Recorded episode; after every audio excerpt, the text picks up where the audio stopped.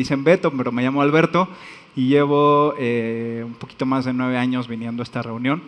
Venimos, yo venía desde que estábamos en el Marriott y platicaba hace ratito que eh, a mí me tocó esta reunión cuando, cuando estábamos en un salón que se llama Maximilian, que es muy pequeño, bueno, este, cabíamos perfectamente bien. Después nos cambiamos al Salón Chapultepec, que era ya más grande, y después se hicieron las dos reuniones, los dos horarios, y después venimos para acá. Eh, a mí me tocó el tiempo en el cual, este, cuando nos cambiaban al Chapultepec, porque el Maximilian estaba muy, este, estaba saturado, pues parecíamos como chícharos en olla, ¿no? Porque éramos tres filas de sillas enfrente de Oscar nada más. Y bueno, es increíble lo que ha crecido esta reunión en todos estos años. Yo me disipulo con Oscar dos veces a la semana, los miércoles y los viernes a las 7 de la mañana, y yo lo hago por internet porque hace dos años eh, mi familia y yo, mi esposa y bueno, en ese entonces nada más teníamos un hijo, ahora tenemos dos, nos fuimos a vivir a la ciudad de Puebla. Eh, yo trabajo para una cadena de tiendas departamentales que también tiene una división inmobiliaria de, centros comerciales. Yo trabajo en esa división y bueno, se abrió un nuevo proyecto en la ciudad de Puebla y yo fui el encargado de, inaugurar el centro comercial allá y sigo allá como, como responsable de este, de este inmueble y pues bueno, por esa razón me, me conecto por internet a mis estudios y también los vemos eh, los domingos, igual vemos la transmisión, ah, vemos a Oscar cada domingo, casi cada domingo y este y también como comentaba Pato, pues mi esposa cantó hace un momento, cantó quienes estuvieron hace un mes en el Real, también eh, la vieron en el escenario, a Silvana, y pues bueno, ese es básicamente el preámbulo. Y eh, yo pensé que ya habiendo dado la, la, plática de la mañana me iba a sentir un poquito menos nervioso, pero creo que no. Pero bueno, eh, la semana pasada y hace dos semanas, Oscar tomó el tema de mamá. No había mejor tema doc que el mes, el mes de las madres, el 10 de mayo. Y este, la intención es seguir con eh, los temas relacionados a cada uno de los integrantes que conforman la familia: mamá, papá, hijos. Eh, hermanos, primos, tíos, en fin, hay una serie de, temas que ya nos comentó Oscar que quiere, que quiere comentar. Y bueno, eh, cuando me pidió que, pudiera yo estar aquí con él, eh, en lugar de él, eh, a mí no, no, se me ocurría mejor tema relacionado que el de mi propia experiencia y el de, el de la familia, mi experiencia personal formando una familia. Voy a ahondar un poquito más en cómo ha sido mi experiencia con formando la familia, pero primero les quiero platicar. Hace, bueno, hace más o menos como dos años y medio, tres, me tocó dar una plática, todavía estábamos en el Marriott y en esa plática les compartí eh, mi testimonio, no sé si los que hayan estado ahí recuerden, pero bueno, yo invité a Cristo a vivir a mi corazón hace 10 años, eh, estaba pasando por el peor momento de, mi vida, eh, tenía una depresión muy fuerte, ansiedad, eh, las circunstancias alrededor de mí se estaban derrumbando y este, yo pensaba que todo lo que tenía lo que, había, lo que mi vida necesitaba y lo que había alcanzado y pues bueno, las cimas de las montañas tienen la característica de que están vacías, ¿no? Entonces cuando llegas a, la, cima que tú te propusiste en la vida, pues, te das cuenta de que no había nada ahí arriba, así me pasó a mí. Eh, y mi mamá, que hacía unos 3, 4 años antes había conocido a Jesús, me estuvo hablando. Antes de eso yo no quería escuchar nada, este, me enojaba, la atacaba. Pero bueno, en ese tiempo estuvo hablándome y eh, como lo vamos a ver un poquito más adelante en la plática, eh, yo, que, yo quería que mis circunstancias cambiaran. Me estaba yendo muy mal en la escuela, estaba teniendo muchos problemas de todo tipo y este, lo que necesitaba no era que mis circunstancias cambiaran, lo que necesitaba era que cambiara mi corazón y que se llenara ese vacío tan grande que yo sentía. Eh, a lo largo del tiempo, una vez que yo tomé esta decisión, las circunstancias sí empezaron a cambiar, pero empezaron a cambiar al ritmo y en el plan en el que Dios empezó a trazar para mi vida. Dentro de ese plan que Dios estaba trazando para mi vida estaba el encontrar a la mujer que Dios tenía preparada para mí. Eh, empezamos sin mayor preámbulo de ser amigos. Silvana y yo empezamos a salir, eh, dejamos en claro que estábamos saliendo, platicamos un día y dijimos, bueno, ya este, no somos novios todavía, pero, pero está claro que, que, amigos tal cual no somos, ¿no? Estamos saliendo, para, orando para ver qué, qué nos muestra Dios al respecto. Y así empezaron a pasar algunas semanas, creo que incluso como dos o tres meses, y después de eso, de una, de una serie de respuestas de oración, decidimos eh, formalizar nuestra relación, hacernos novios, con eh, miras a que, si, a que si así lo permitía el Señor, nos, nos casáramos. Y ese es, bueno, esta mañana quisiera que abriéramos nuestras Biblias en el Salmo 127, por favor.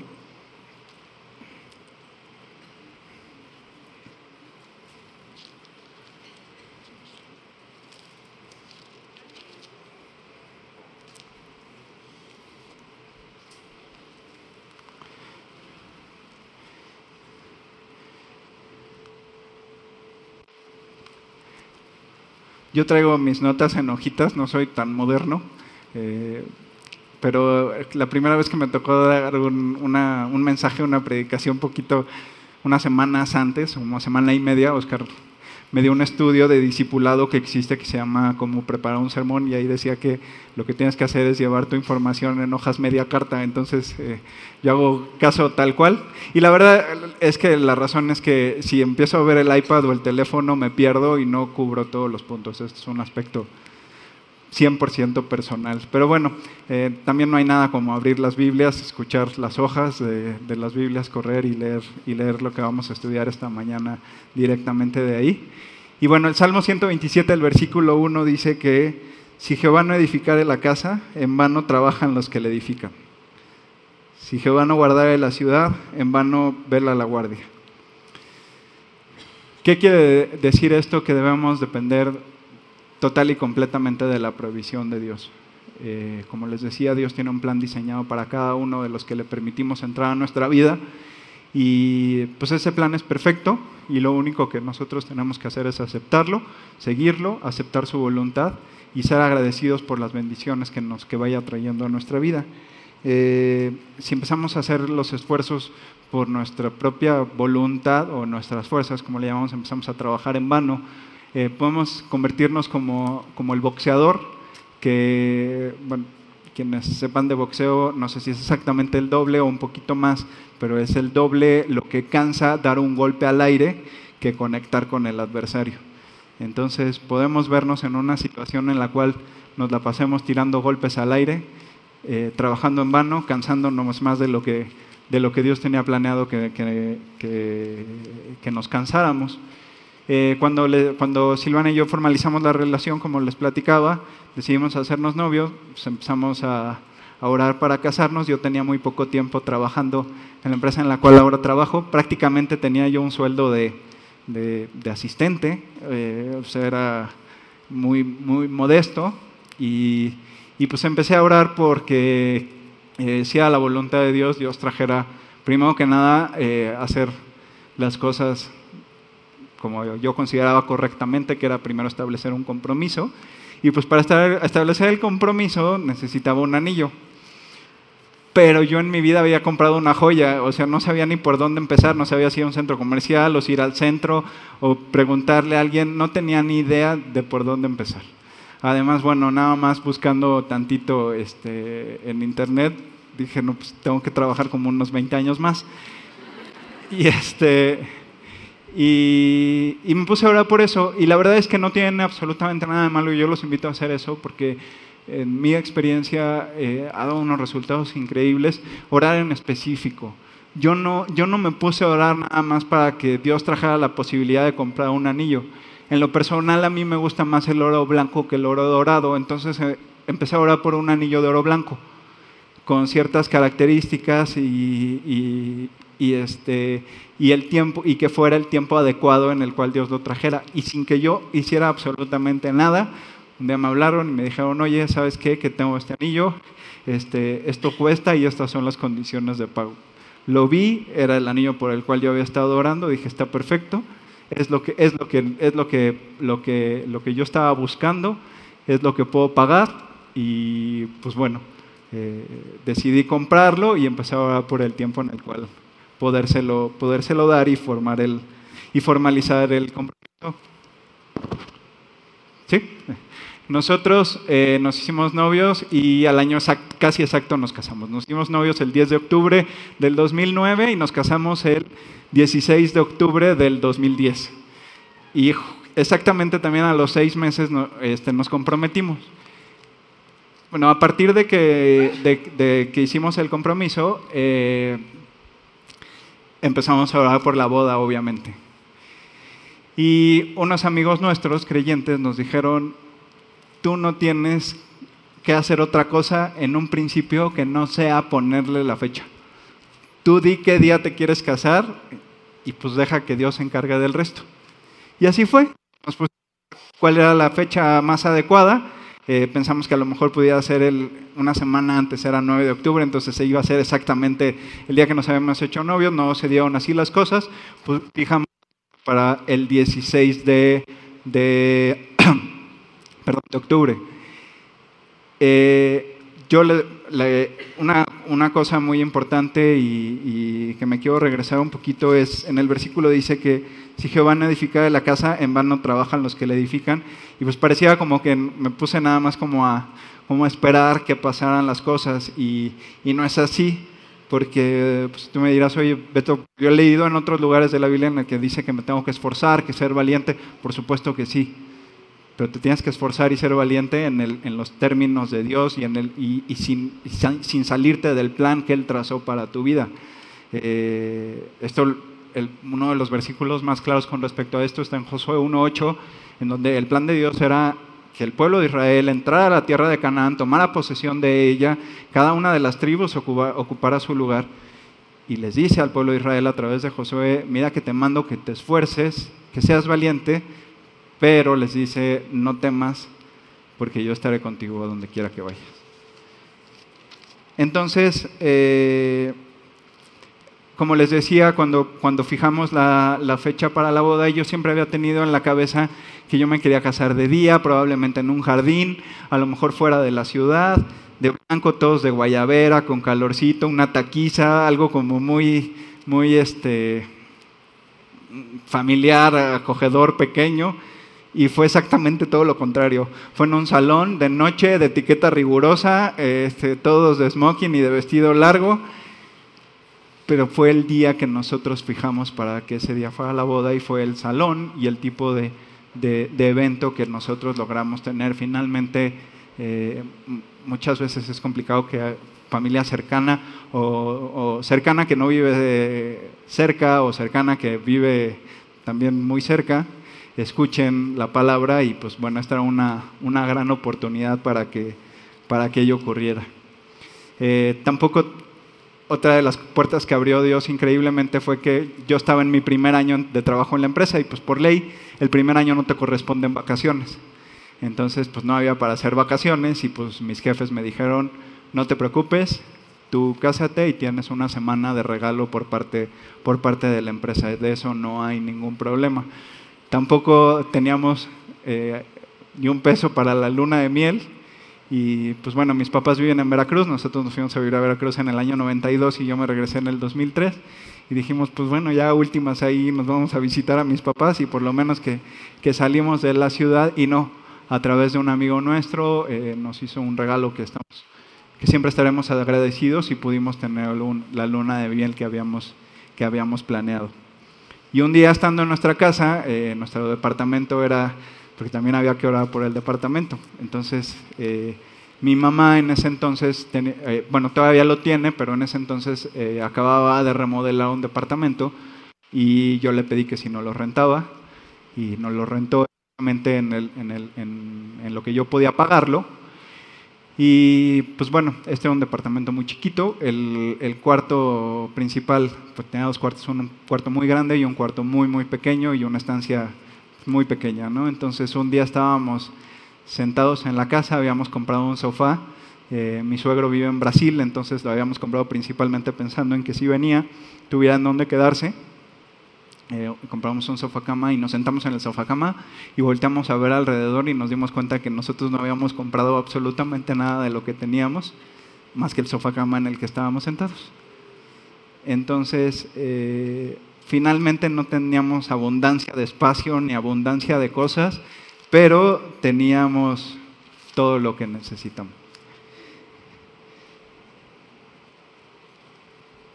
Pasamos al siguiente versículo, por favor.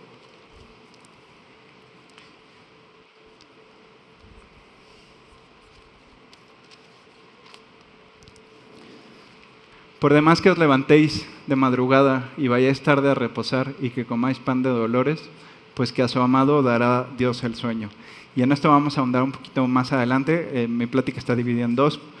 La segunda parte vamos también a estudiar el capítulo 4 de Efesios y, vamos a ver una parte también relacionada con, con, el sueño. Eh, y con el esfuerzo que nosotros hagamos. Este versículo reafirma lo que les decía al principio, podemos ser como el boxeador tirando golpes al aire y nada más cansándonos en vano. Al final del día tenemos que encomendar a Jesús nuestro camino, nuestro trabajo y el plan que Él tenga diseñado para nosotros. Eh, tú puedes pensar eh, hasta cierto punto, hoy, pero la persona que tengo sentado al lado, pues, ha tomado decisiones similares a las mías y tiene, y tiene más bienes o tiene mayor estabilidad que la mía, no es cierto. Al final del día, bueno, puede ser cierto a simple vista, pero al final del día Dios tiene diseñado un plan para cada persona. Por eso nosotros tenemos lo que tenemos y estamos en su plan, porque el diseño es individual, se multiplica en el momento en el que, decimos formar, en el que decidimos formar una, una familia. Y pasamos al siguiente versículo, por favor. Aquí, herencia de Jehová son los hijos, cosa de estima el fruto del vientre. Como saetas en mano del valiente, así son los hijos habidos en la juventud. Bienaventurado el varón que llenó su aljaba de ellos, no será avergonzado cuando hablare con los enemigos a la puerta. Bueno, cuando pasaron eh, poquito más de año y medio, que está de casados, empezamos ahora para ver si era el tiempo de tener familia. Eh, sí teníamos el anhelo, pero pues queríamos esperar a que fuera el tiempo correcto. Entonces después de estar orando un tiempo, un día estábamos platicando Silvana y yo, y me dijo, oye, a mí ya Dios ya lo confirmó en mi corazón, yo sí quiero tener un hijo. Y le dije, yo también. Este, además ya teníamos unos abuelos bastante ansiosos, unos futuros abuelos bastante ansiosos, pero bueno, esa no era la razón principal, era, era el que nosotros estuviéramos seguros de que fuera el tiempo adecuado. Eh, y este tiempo también yo se lo agradezco infinitamente a Dios porque no fue un tiempo en el cual nosotros tuviéramos que esperar otra vez a que las circunstancias fueran las adecuadas, como en la boda, ¿no? Es decir, es que eh, no, hasta que no tenga el dinero para comprar eh, la joya del tamaño del iceberg con el que se estrelló el Titanic, no voy a comprometerme. Eh, y hasta que no tenga el departamento con el que siempre he soñado, no me voy a casar. Y la boda en el lugar en el que siempre lo he querido y no, no, lo, no lo voy a hacer. Entonces, todos tendemos, y por supuesto que no me excluyo, yo no soy mejor que nadie, eh, este, estamos esperando a que las circunstancias se acomoden para poder hacer lo que, lo que anhelamos, cuando que no es así. Y una vez más, en este caso, eh, estamos muy agradecidos de que haya así, porque estando en ese departamento pequeño, con, con este, todavía con, con, bastantes limitaciones, pues si ya había confirmado Dios que era el tiempo de tener hijos, pues era tiempo de obedecer y de, y de, seguir, de seguir su guía. Y así lo hicimos. Este, no, nos pusimos, no nos pusimos a esperar tener un departamento más grande. Bueno, en este tan pequeño que no teníamos ni lugares de estacionamiento. Entonces dejábamos los coches en la calle. Es una colonia de las antiguas de la ciudad que, bueno, eh, en, en, el tiempo en el que se construyeron esos edificios no se construyeron con cocheras. Entonces, este, la, mayor parte de, las casas tienen que dejar sus coches en la calle. Había veces que nosotros llegábamos tan tarde que nos teníamos que quedar cuadra y media o dos después. Este, y la verdad, pues sí, levantarte al otro día, salir corriendo a ver tu coche si todavía estaba o si estaba completo. Eh, pero pues bueno, esas fueron las circunstancias que nos tocaron vivir. Entonces no nos esperamos a esto. Eh, sí necesitábamos un lugar más grande simplemente porque no cabíamos. Eh, no había forma de que entrara una persona más, independientemente de que midiera 35 centímetros o, 40, no cabíamos en este lugar. Entonces, eh, bueno, vino la noticia de que, sí, de que Matías venía en camino, nuestro primer hijo, y empezamos a confiar. Este, primero que nada, pues, quisimos esperar a que, a que pasaran los tres meses en los cuales, bueno, ya hay un poquito más de seguridad que, que el embarazo se dio sin ningún problema para dar la noticia. Y también eh, fue increíble cómo coincidió con que mi suegro vino a, México, entonces hicimos una comida familiar en el departamento, invitamos a mis papás, a mi cuñada y a su esposo y su hijo, a mi, a mi, a mi hermana con mi cuñado y los papás de Silvana. Y entonces hicimos la comida y después de dar gracias por los alimentos, les dimos la, la noticia. Mi suegra ya sabía, pero mis papás y mi suegro no, ni el resto de la familia y bueno, dieron tantos brincos que de milagro no se cayó el edificio. Fue un momento muy padre, eh, mucha alegría y, y, la verdad es que así han sido esos, estos tres años desde que nació desde que nació Matías. Entonces nos pusimos a orar también para que fuera en el tiempo adecuado en el cual este, pudiéramos cambiar de, cambiarnos de casa.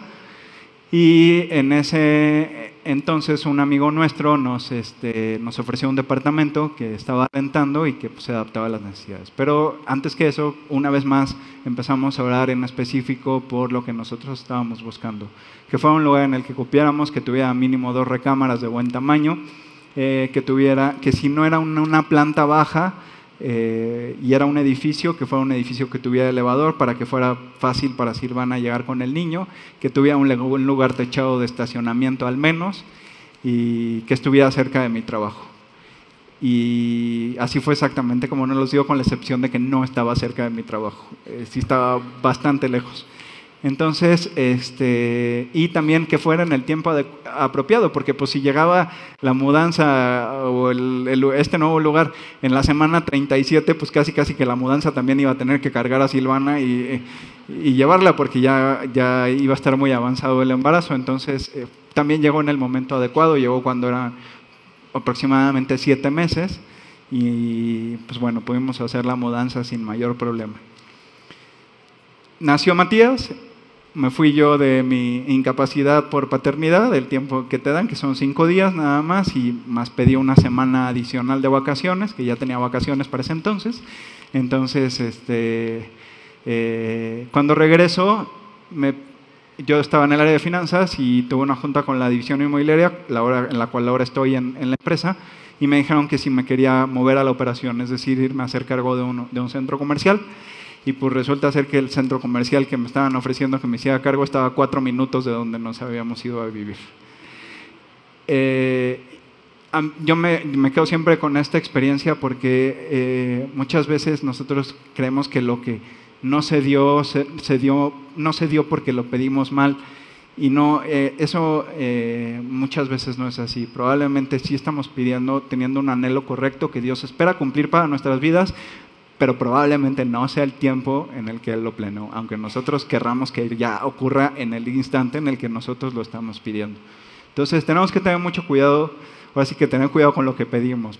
si sabemos que estamos pidiendo cosas conforme a la voluntad de Dios, y también a saber esperar y tener paciencia para que estas cosas se den en el tiempo en el que, en el que Él lo planeó.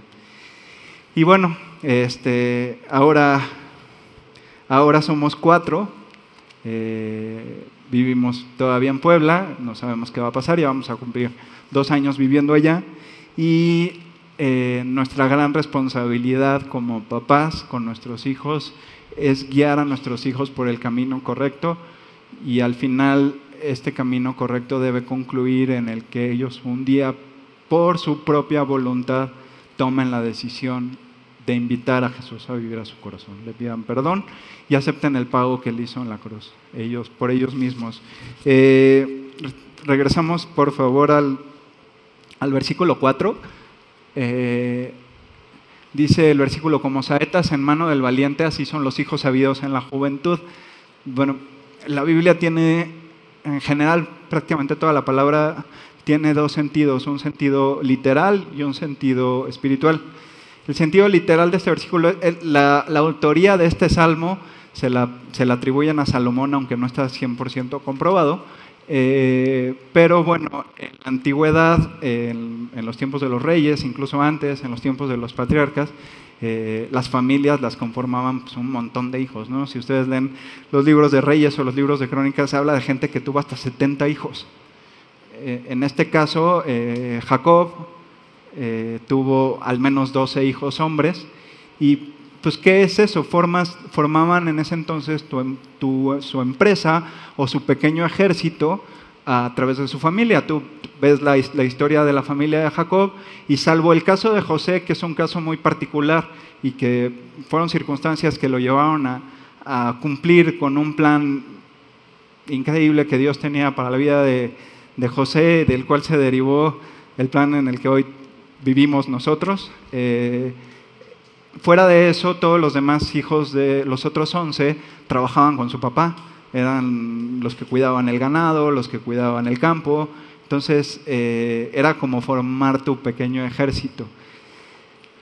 Sin embargo, el sentido, digamos, espiritual de este versículo es que la responsabilidad como padres de hijos, eh, que vivimos en una familia en la cual queremos que Jesús sea la cabeza, es el que son saetas que deben de dar en el blanco. ¿Y cuál es este blanco? Eh, que un día ellos tomen su propia decisión de conocer, de conocer al Señor.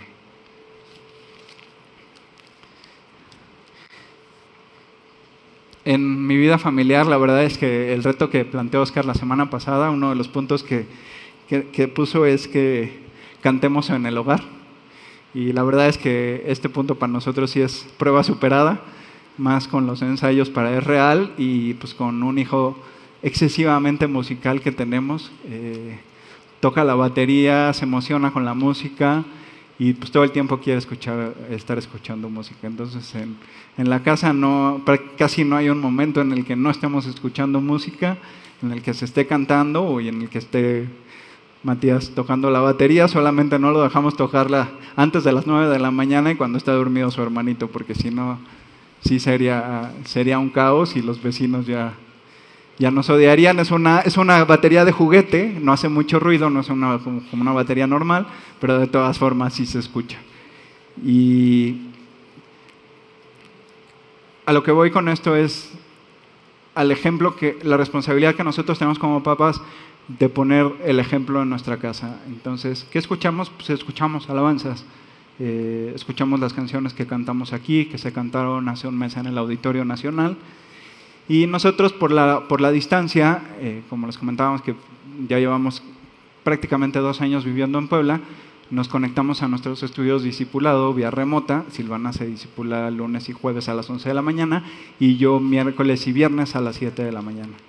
Entonces, este, Matías, mi hijo, le dice a Oscar Cocar, y entonces cuando me ve que agarro el, celular, los audífonos y la computadora ese día en la mañana, llega luego, luego y me pregunta que si es Cocar, me pregunta por él. Entonces, eh, ¿qué te quiero decir con esto? Hay que, yo sé que Matías se está identificando y algún día dará cuenta que qué es lo que estamos haciendo. ¿Por qué, me levanto a esa hora? ¿Por qué me agarro el celular y la computadora para estudiar la Biblia en, mi grupo de discipulado?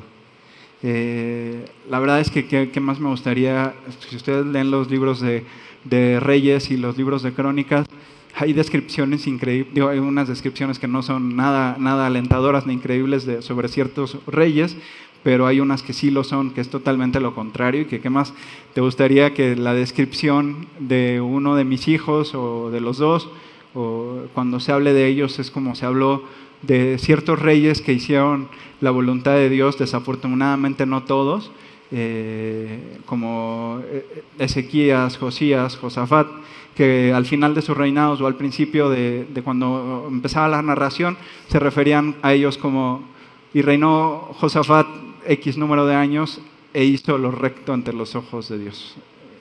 Entonces, eh, creo que esa es nuestra gran, gran responsabilidad como papás.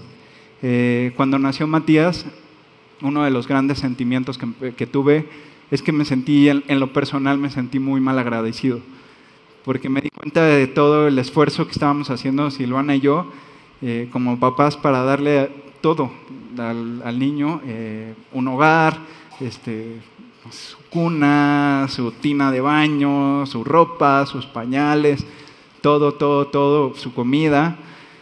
Y pues al final del día, en condiciones normales, creo que es lo que la mayoría de los papás hizo por nosotros y en lo personal por mí.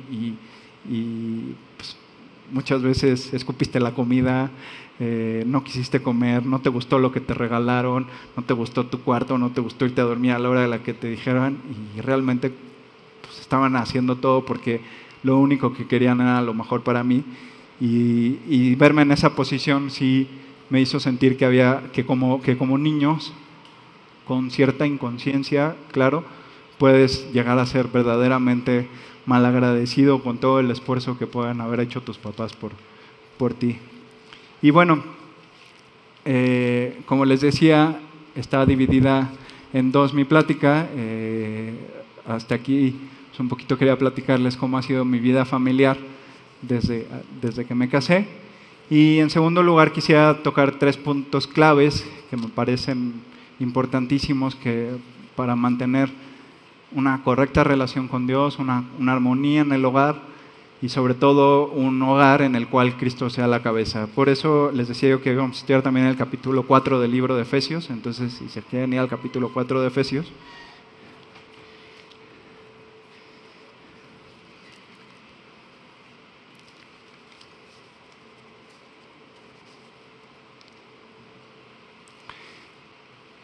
Y el primer punto es eh, debemos mantener una conciencia limpia. Si hay algo con lo que yo durante prácticamente toda mi vida, incluso después de, perdón, les digo que por eso les digo que es mejor el iPad. Incluso después de haber conocido a, a Jesús, eh, uno de los principales problemas o o detalles que he tenido yo en mi vida y con lo que más he batallado es con mi propia conciencia. Eh, yo recuerdo antes de, orar y de que mi mamá me compartiera aquella vez hace 10 años, este, me estaba portando pésimo. Me había, había, yo cumplido la necedad, como les decía, nos, venimos a vivir nos fuimos a vivir a Veracruz, de vivir aquí en la Ciudad de México, nos fuimos a vivir a Veracruz en el año 92 y en el 2003 yo regresé a estudiar. Y bueno, desperdicié esa oportunidad y el esfuerzo este, de mis papás con, con todas mis fuerzas. Eh, le di vuelo a la hilacha, como se dice, eh, con muchísimas ganas. Realmente, cuando estaba yo pasando por el peor momento de mi vida, eh, había semanas en los, que, en los que de lunes a domingo estaba yo de fiesta. Había veces en los que ya habíamos cambiado tanto el ritmo y era tanta la irresponsabilidad que cuando descansábamos eran los viernes y los sábados y salíamos de domingo a jueves, justo los días en los que pues, había que estar estudiando, había que estarse durmiendo temprano y cumpliendo con las responsabilidades, pero bueno, yo no lo hice de esa forma. Eh, hoy agradezco todo esto porque fue lo que me llevó a los pies de Jesús, eh, a conocerlo y, y me he dado cuenta a través de estos 10 años, no totalmente, les, como les decía hace rato, yo no soy mejor que nadie, el tener esta oportunidad no me hace mejor que nadie, eh, pero he visto que cuando yo mantengo una correcta relación con Jesús, mi conciencia se tranquiliza. ¿En qué me doy cuenta de que mi conciencia está tranquila? Cuando puedo dormir como bebé toda la noche, desde el momento en el que me acuesto hasta el momento en el que suena la alarma. Es en el es en el momento en el que me doy cuenta de esto. La verdad es que no, yo no, yo no creo y prácticamente estoy seguro que exista ninguna pastilla o tratamiento que nos pueda hacer dormir de una mejor forma que el tener una, que el tener una conciencia tranquila. Eh, ¿Qué es principalmente tener una conciencia tranquila? Eh, pues, bueno, vamos primero que nada, perdón, al versículo 4.25 de Efesios.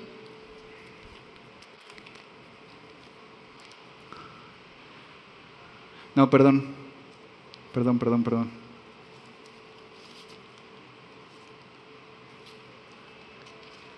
Perdón, me adelanté.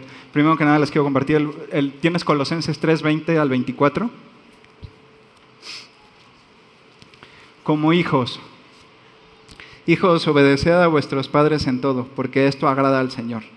Y todo lo que hagáis, hacedlo de corazón como para el Señor y no para los hombres, sabiendo que del Señor recibiréis la recompensa de la herencia, porque a Cristo el Señor servís.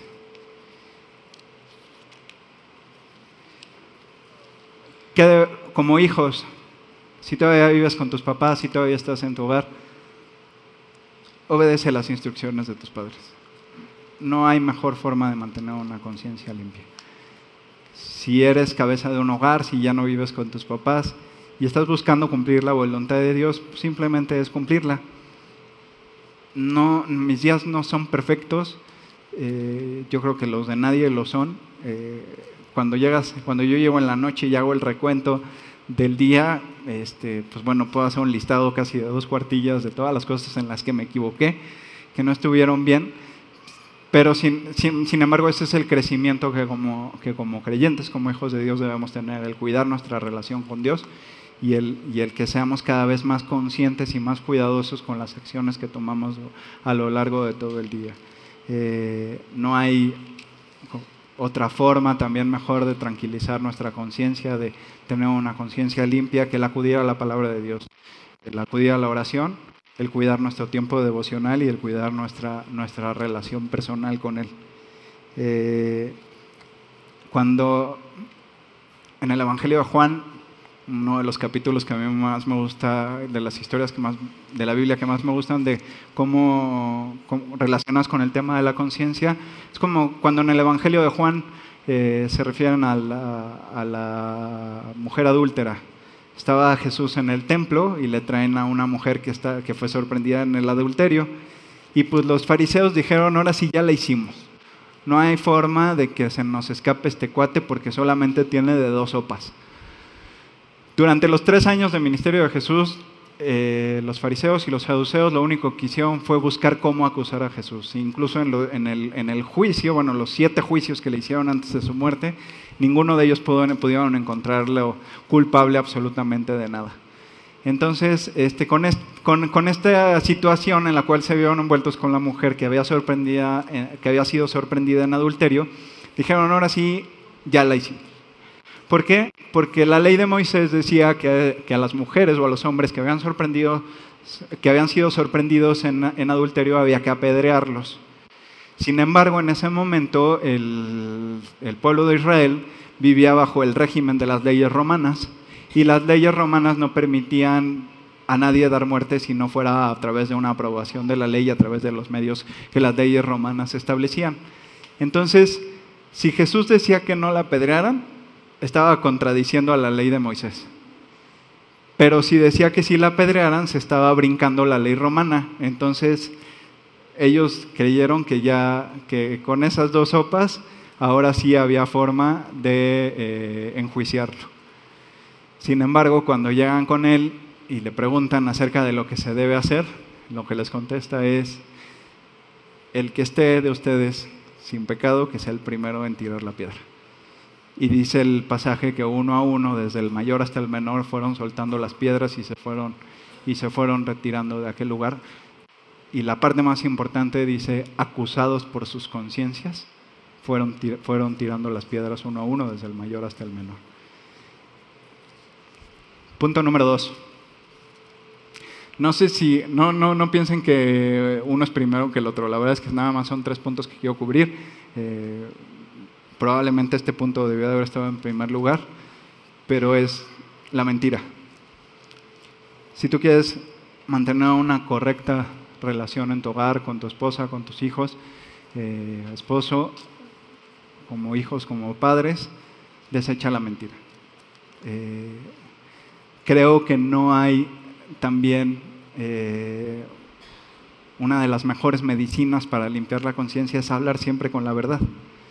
El versículo 4.25 del capítulo de Efesios dice, por lo cual, desechando la mentira, hablad verdad cada uno con su prójimo, porque somos miembros los unos de los otros. Si tú estás dispuesto a que Cristo transforme tu vida, transforme tu hogar, transforme tu situación actual, debes desechar la mentira. La mentira no lleva a ningún lugar.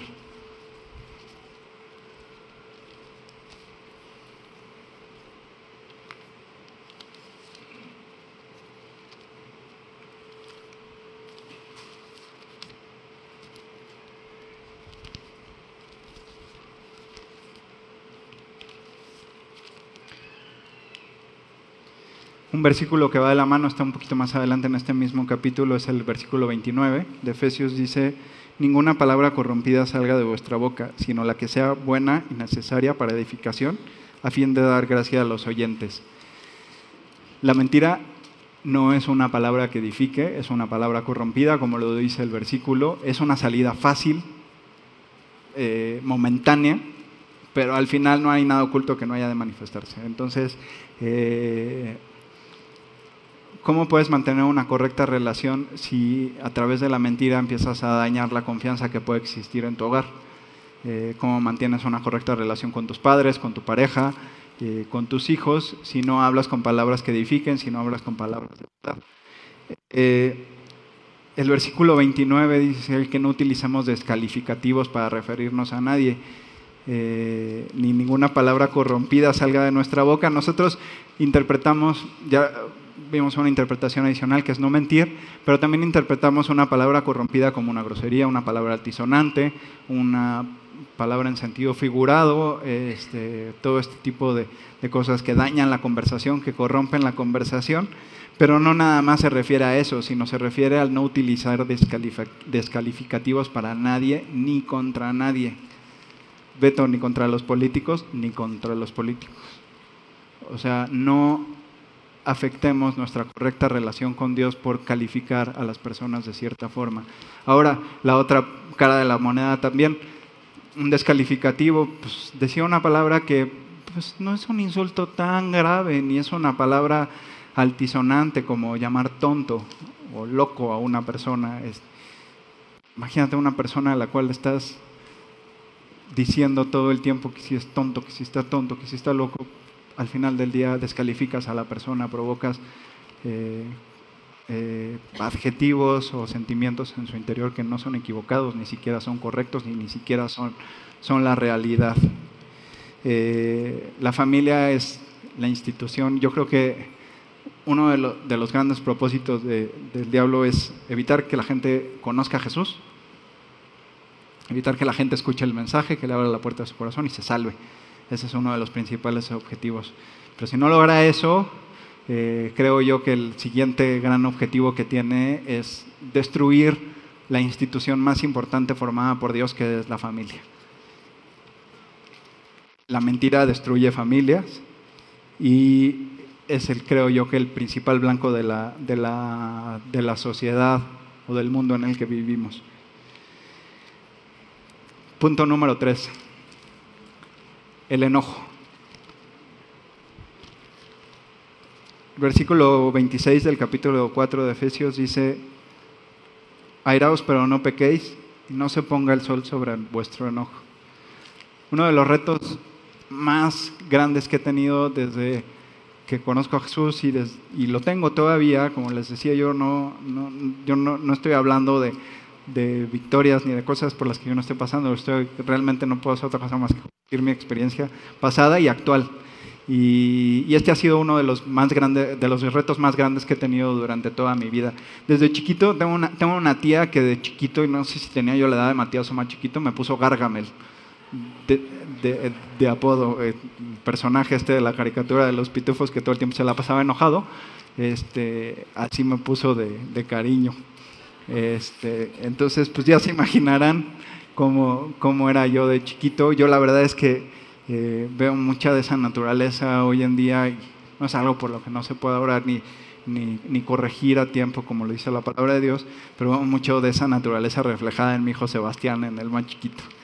El otro día, este, bueno, la cocina de su casa tiene SNL, tiene el lavatrastes de este lado y luego tiene una barra y luego está la estufa.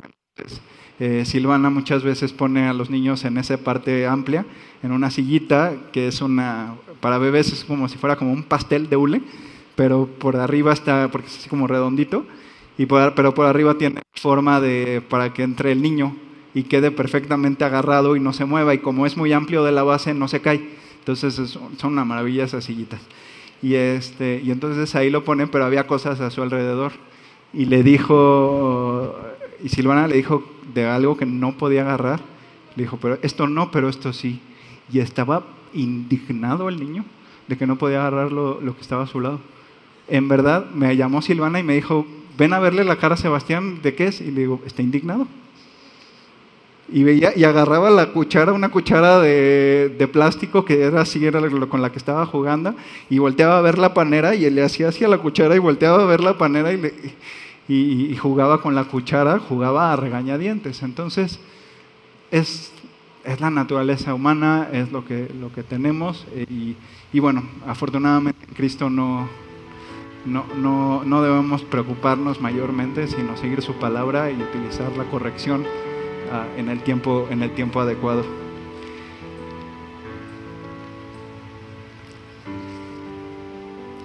Yo recuerdo arranques de ira que he tenido durante toda mi vida, que le pido a, a, Dios todos los días por esto, porque me permita desecharlos, porque me permita que el enojo no sea algo, sea una palabra, una victoria total y completa en mi vida, que, que, que me lleve a, primero, no afectar mi relación con, él y después de ninguna forma afectar mi relación con mi esposa y con mis hijos. No hay nada, no hay ninguna justificación para enojarse. Ninguna, si se te mete el de lado en el tráfico y no te deja pasar, no hay justificación para enojarse. No hay nada, incluso esto, que Dios no pueda transformar en nuestras vidas. Cuando te enojas, te metes a un círculo vicioso.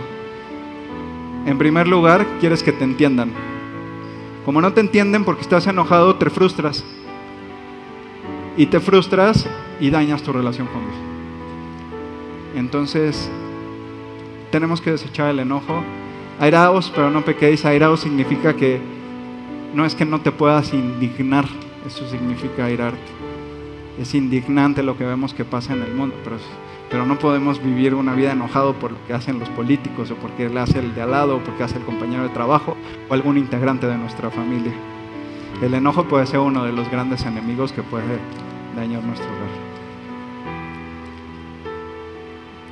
He hablado, dirigir toda esta plática mi experiencia personal y quiero eh, seguir reforzando el punto de que el hecho de estar aquí parado no me hace mejor que que nadie tengo los retos eh, que todos ustedes tienen, y, pero algo que, que, como creyentes debemos aceptar es nuestra realidad. Eh, cuando tú aceptas tu realidad empiezas a dejar de frustrarte por lo que no tienes o por lo que anhelas que pase que no está pasando. Nuestra realidad, bueno, eh, me uno a ustedes porque probablemente algún día regresemos a vivir a México a la Ciudad de México, nuestra realidad hoy en día es que hay contingencia ambiental y hay doble no circula. ¿Te vas a enojar y a frustrar porque no hay doble no circula? ¿Vas a dañar tu relación con los demás porque hay doble no circula o porque está el smog así o por lo que hacen los políticos? Eh, la verdad es que yo creo que no vale la pena. No vale la pena porque en Cristo hay paz, en Cristo hay limpieza de, conciencia, en Cristo hay victoria y, creo que no hay, no hay razón para hacerlo. Y también a esta plática le he dirigido eh, mi experiencia como, como, creyente y qué es esto de, de, ser creyente. Yo te quiero decir que si tú estás aquí por primera vez o si no estás seguro de tu decisión, a mí Jesús no me cambió las circunstancias hace 10 años. No me empezó a ir bien en la escuela, ni empecé a tener los medios que yo necesitaba para poder pagar la colegiatura, ni empecé a tener los medios para poder adaptarme a la sociedad y al, medio, al entorno social en el que la estaba viviendo. No, cuando yo le abrí la puerta de mi corazón a Jesús, Jesús cambió mi corazón. Lo llenó y me dio una nueva vida. Me entregó una relación con Él. Yo hoy estoy viviendo esa nueva vida. Está en su plan. No tengo más bienes ni más abundancia que los que, que, los, que los que están al lado de mí, probablemente no. Tengo lo que Dios planeó que yo tenga en este momento.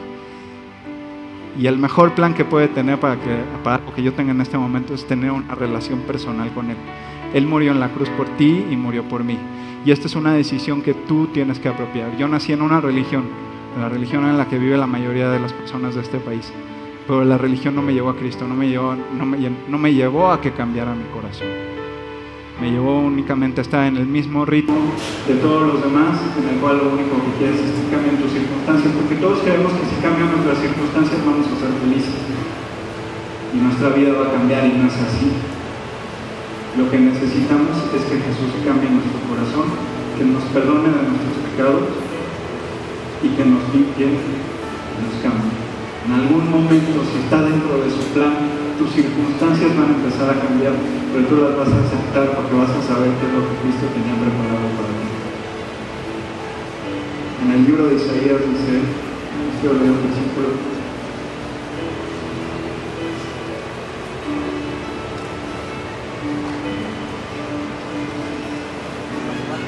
Venid luego, dice Jehová, y estemos a cuenta. Si vuestros pecados fueren como la grana, como la nieve serán emblanquecidos. Si fueren rojos como el carmesí, vendrán a ser como blanca lana.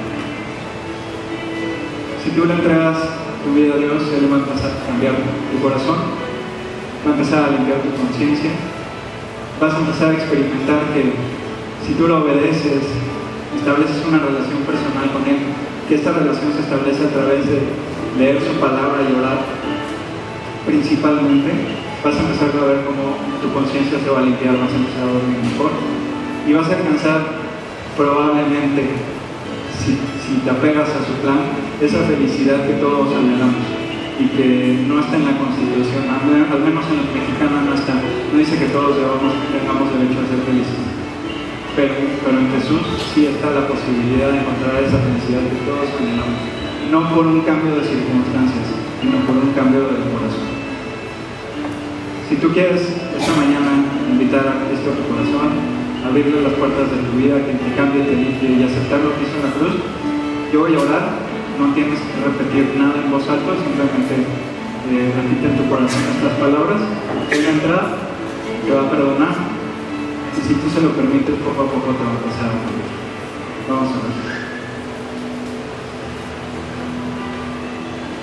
Señor, cuántas gracias te doy por haberme traído esta tarde a este lugar, a escuchar que tú tienes un plan. Pero que, primero que nada, tengo que invitarte a mi. Por eso, te abro las puertas de mi corazón. Te pido que entres y lo limpies. Acepto el pago que tú hiciste por mí en la cruz y te pido que me perdones y me cambies.